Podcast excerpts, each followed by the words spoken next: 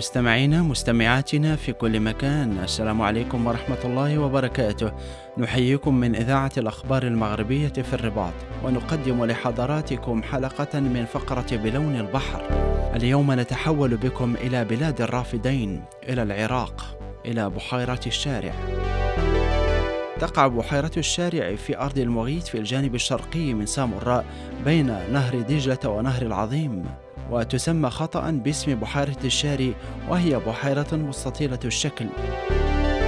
وتستمد البحيرة مياهها من مياه الوديان المنحدرة من جبال حمرين والأراضي المجاورة لها أثناء هطول الأمطار خلال فصل الشتاء.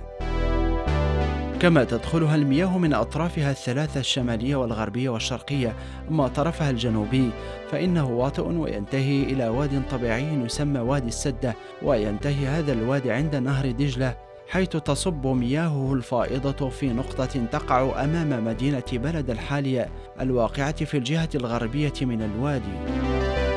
وكانت مياه الفيضانات تصب في نهر العظيم عن طريق نهر العباس ونهر الفيل المتصلين بوادي زغيتون الذي ينتهي في نهر العظيم شمال موقع السد بقليل.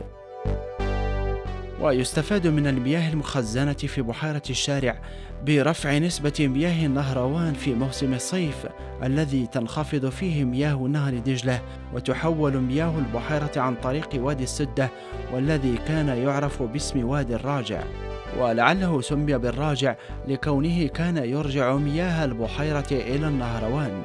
إن طبيعة الأراضي بالمنطقة المعروفة بالسيحة والعيد والتي تمتد مع بحيرة الشارع تدل على أن مياه نهر العظيم الزائدة كانت تحول في موسم الفيضان إلى بحيرة الشارع عن طريق نهر البت ووادي عيليا اللذان يصبان في بحيرة الشارع عند حدها الجنوبي الشرقي. سيداتي وسادتي وصلنا إلى ختام جولتنا الزرقاء قدمناها لكم من إذاعة ريم في الرباط. لكم مني أنا محمد وحمان أطيب المنى والسلام عليكم.